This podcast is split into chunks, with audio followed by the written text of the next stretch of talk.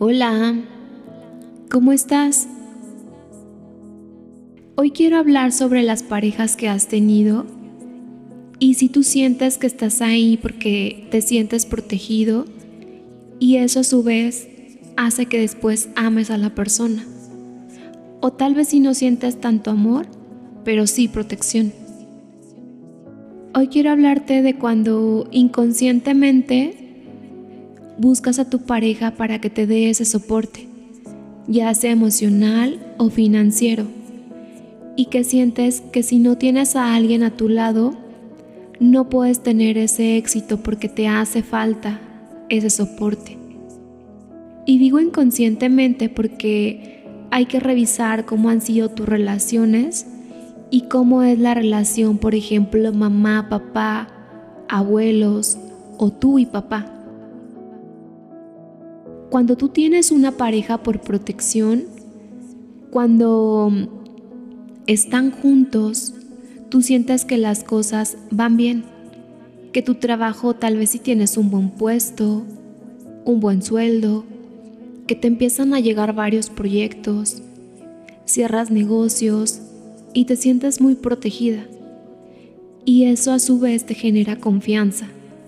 Como resultado, pues te va bien en el aspecto económico. Te sientas muy chido.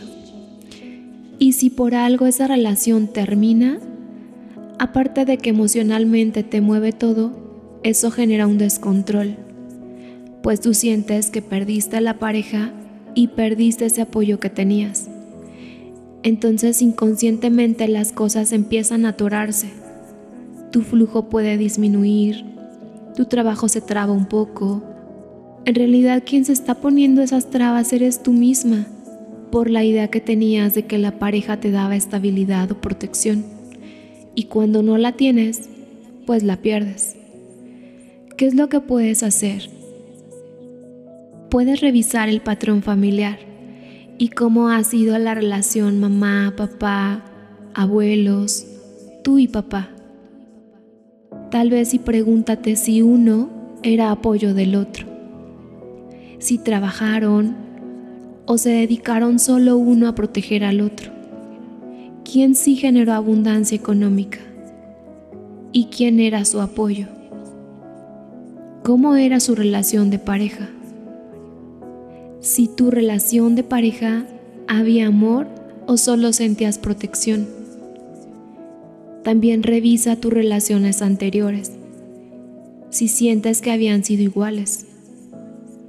¿Cómo es la relación de papá y tú?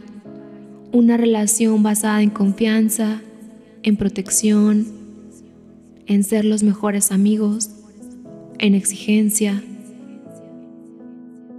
con todos estos datos y tus respuestas, vas a poder darte cuenta en dónde estás repitiendo ese patrón, si viene desde abuelos o papás.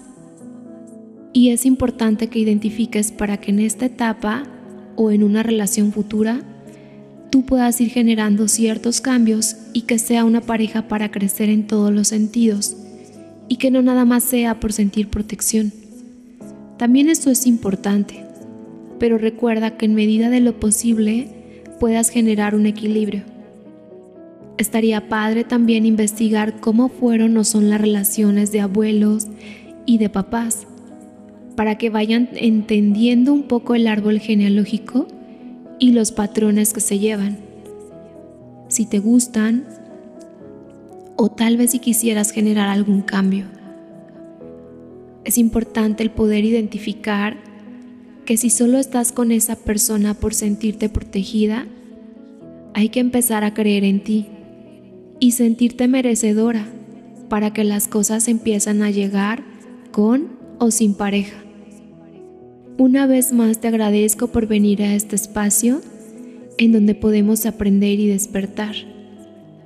Nos escuchamos muy pronto y te mando toda mi gratitud.